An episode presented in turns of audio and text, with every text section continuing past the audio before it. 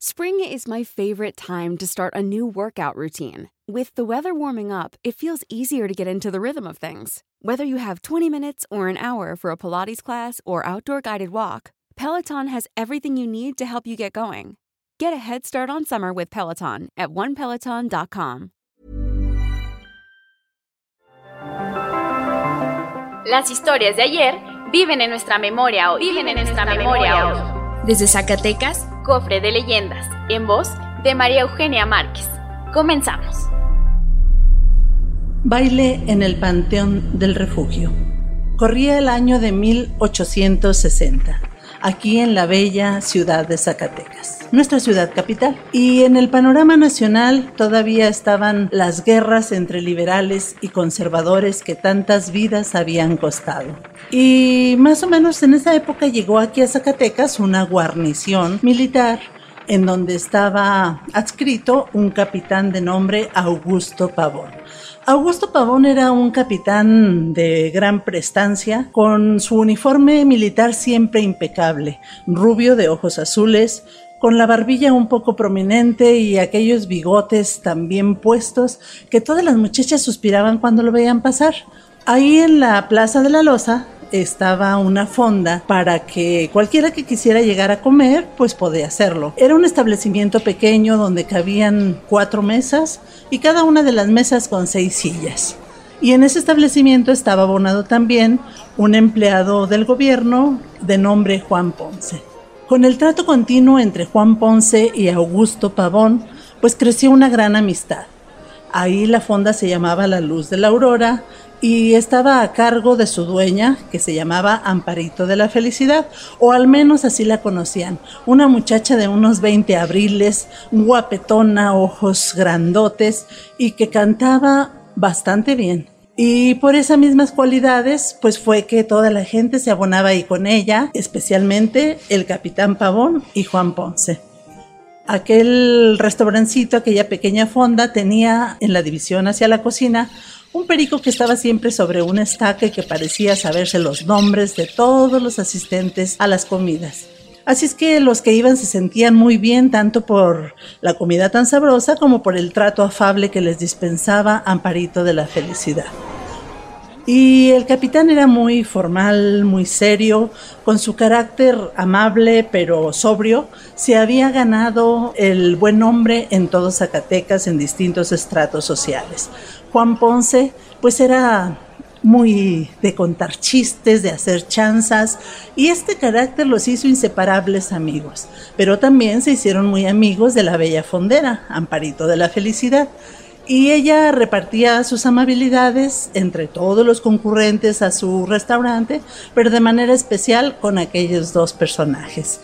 Y parecía un poquito más, aunque muy medianamente que su preferencia se inclinaba por el capitán. Y es que la verdad que Amparito de la Felicidad estaba enamorada totalmente del capitán, pero como buena dueña de fonda, pues no lo demostraba porque tenía que mostrar su respeto y cariño hacia todos los contertulios. Siendo amigos habían hecho tan buenas relaciones que muchas veces las sobremesas se prolongaban muchísimo. Y en ocasiones le encargaban cenas y por la noche se quedaban cantando y tocando con las guitarras y aquella voz bien timbrada de Amparito hacía que todos se entusiasmaran y le aplaudieran rabiosamente, pero aparte ella mientras ganaba un buen dinero con los alcoholes que generosamente corrían entre los compañeros de la tertulia. Y aquella vida tranquila, displicente que llevaban, porque inseparables eran Augusto Pavón y Juan Ponce, de pronto vino una nube negra a ensombrecerla. Y esa nube negra ocurrió el día que Augusto Pavón llegó con una cara ciertamente taciturna a la hora de comer. Todos lo vieron un poco diferente, pero fue hasta después en sobremesa cuando él les contó que al día siguiente su compañía partía de campaña se acababa la tranquilidad, se acababa el estar departiendo con los amigos aquí en la ciudad de Zacatecas. Y entonces le encargó a Amparito que le hiciera una cena para esa noche para despedirse de todos sus amigos. Amparito se puso a hacer la cena lo más sabrosa que pudo, Y finalmente en la noche empezaron a llegar todos los amigos. Estaba la tertulia bastante animada cuando uno de los amigos del capitán, un oficial de su misma guarnición, le dijo que les contara aquella anécdota que muy pocos sabían donde se había quedado de manifiesto el valor del capitán. Y este empezó a, a contar lo que le estaban solicitando. Pero Juan Ponce, que ya había tomado un poquito más vino del recomendado, con su carácter chanzón y guasón, empezó a reírse de lo que el capitán contaba. Este se sintió un poco picado en su amor propio y se le ocurrió decirle que nadie pondría en duda su valor y que él estaba dispuesto a aceptar cualquier apuesta que se le pusiera enfrente, que le indicaran, para demostrar que valor lo tenía y nunca le faltaba. Y Juan Ponce, con su carácter guasón, dijo, bueno, ¿qué te parece si prometemos que el primero de los dos que muera viene por el otro para hacerle un baile en el panteón donde esté sepultado?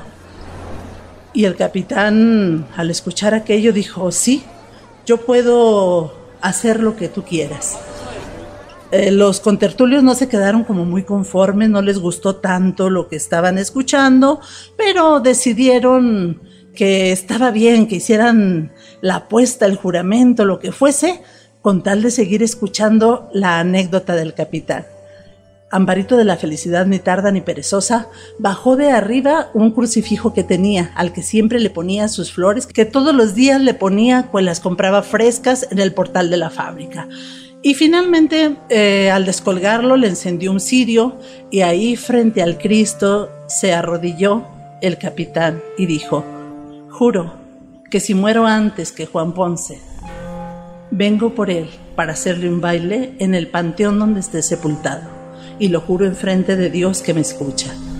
A Juan Ponce ya no le estaba gustando tanto lo que había propiciado, pero igual tuvo que hincarse y hacer el mismo juramento, que si moría antes que el capitán, él vendría por el capitán para llevarlo a hacerle la fiesta en el panteón donde estaba. Aquello quedó un poco disparejo en el ánimo de los que lo escuchaban, no se sentían ya tan cómodos, el capitán se acercó y le hizo una caricia en la mejilla a Amparito de la Felicidad y le dijo, quiero hacerte un encargo especial. Me están haciendo un retrato, un pintor de aquí de Zacatecas, lo encargué expresamente para tenerlo en mi casa. Dentro de unos días llegará mi familia y quiero pedirte que lo recojas, se lo he dicho al pintor, que te lo traiga a ti, y me hagas favor de hacérselo llegar a mis familiares. Porque yo no sé cómo me siento, es como si tuviera una premonición. Amparito le dijo que se fuera tranquilo, que se fuera feliz, que ella haría lo que él estaba pidiendo y que esperaría ansiosamente su regreso. La tertulia se deshizo y todos se fueron hacia sus casas. Al día siguiente, muy temprano, la compañía de Augusto Pavón salió de Zacatecas. Y una semana después de aquel acontecimiento, también a Juan Ponce lo enviaron a Juchipila. Lo enviaron de gobierno del estado a que hiciera una revisión exhaustiva en la recaudación de rentas y estuviera una temporada ahí cuidando de que los caudales no fueran defraudados porque habían detectado una anomalía en la contabilidad. Habrían pasado unos tres meses desde que hicieran los dos aquel juramento, Juan Ponce y Augusto Pavón, cuando un soldado que andaba medio perdido en Zacatecas llegó allí a la fonda y preguntó que si ahí era la fonda de Amparo de la Felicidad y ella dijo que sí. Y dijo, traigo el recado de decirle que la compañía donde está adscrito el capitán Augusto Pavón ha sido casi toda aniquilada, entre ellos el capitán. Cuando Amparito escuchó aquello, sintió que en el corazón se le ponía una mano de luto, una mano negra y pesada que se lo atravesaba. Y pues no pudo llorar en frente de aquel soldado, pero llegando a su casa vistió de riguroso luto y anduvo de luto unos días, aunque sin decirle nada a las demás personas que iban ahí a su fonda. Y más o menos unas semanas después volvió de Juchipila Juan Ponce. Ya había resuelto el problema que le habían mandado a revisar y exactamente había llegado a esta ciudad el día de su cumpleaños. Así es que todos los amigos fueron a saludarlo, a felicitarlo, y él para quedar bien con todos les dijo que por la noche los esperaba en su casa para una cena y un baile, porque festejarían el hecho de que él hubiese regresado y festejarían juntamente su cumpleaños. Así es que a las 11 de la mañana se presentó en la fonda la luz de la aurora. Ahí estaba Amparito de la Felicidad Estaba vestida de negro y un poco seria, y en ese preciso instante quiso el destino que entrara también el pintor que llevaba el retrato del capitán. Cuando Amparito de la Felicidad miró el retrato de Augusto Pavón, se puso a llorar y se desencajó. Y esta reacción tan extraña le sorprendió a Juan Ponce que preguntó por qué hacía eso. Y Amparito de la Felicidad abrió los ojos y le dijo, ¿no sabe usted que ha muerto el capitán Augusto Pavón en campaña? Y realmente Juan Ponce no lo sabía. Y le dijo a Amparito, ¿y recuerda el juramento que hicieron hace unos tres o cuatro meses? Y en ese momento Juan Ponce recordó el juramento y le hubiera gustado que no se lo recordaran, pero no le quedó otra que hacerse listo y enfrente del retrato de Augusto Pavón decirle, pues ahí está, te has sido primero amigo, compañero, pero si haces el baile, yo asisto. Así quedó aquello.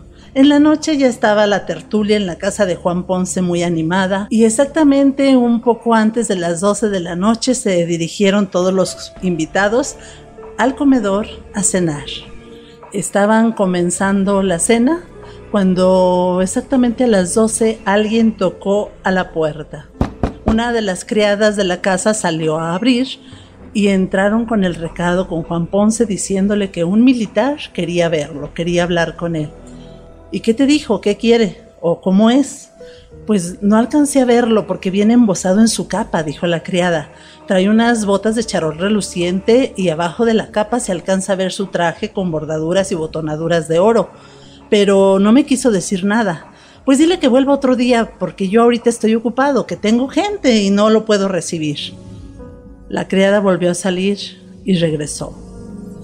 Eh, dice que no puede esperar, que es un asunto muy urgente lo que lo trae hasta usted. En ese momento, cuando Juan Ponce escuchó lo que la criada decía, le dijo que lo hiciera pasar, pero una mano helada le recorrió la columna vertebral y un escalofrío de la cabeza a los pies lo hizo estremecerse. Aquel militar pasó y se sentó en un rincón oscuro, mirando a todos y sin contestar ninguna de las preguntas que le hacían. Cuando finalmente la cena acabó, aquel militar se paró y dijo, hace casi cuatro meses hemos hecho un juramento. Vengo por ti, porque con esto que vamos a hacer el día de hoy, quiero dar testimonio que nadie puede decir ni jurar el nombre de Dios en vano.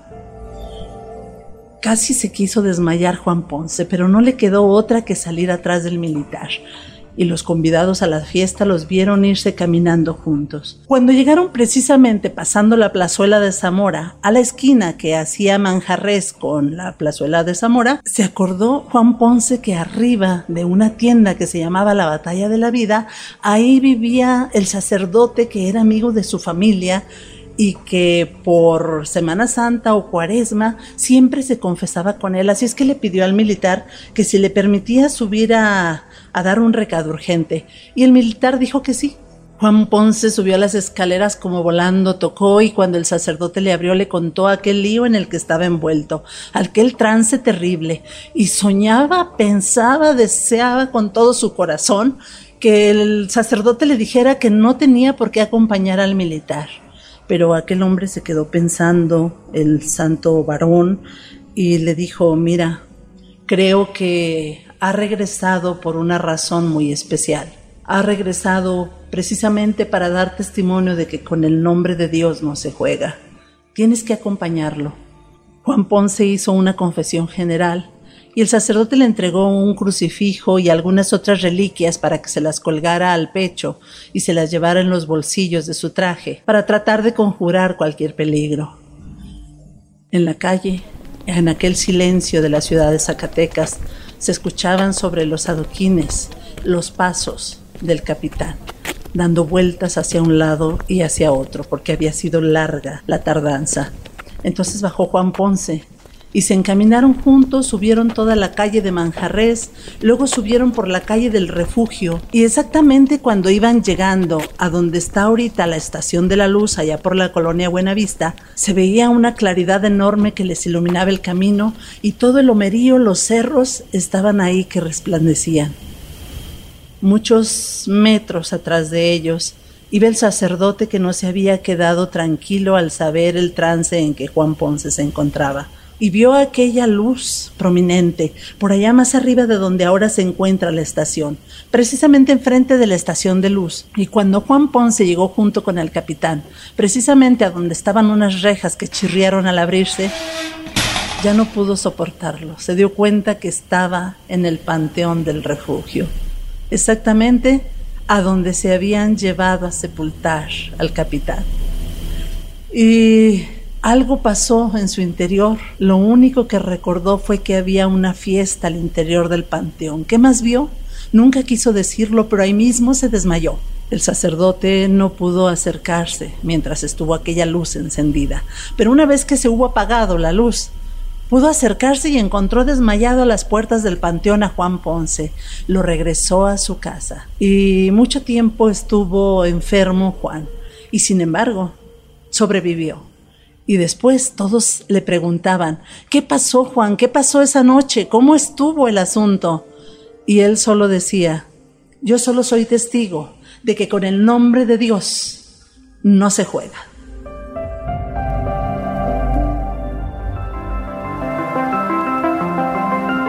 El cofre se ha cerrado. Te esperamos en el siguiente podcast con más leyendas de Zacatecas. Síguenos en Twitter, arroba podcastom, o escríbenos a nuestro mail podcast.om.com.mx. Esto fue una producción de El Sol de Zacatecas para Organización Editorial Mexicana.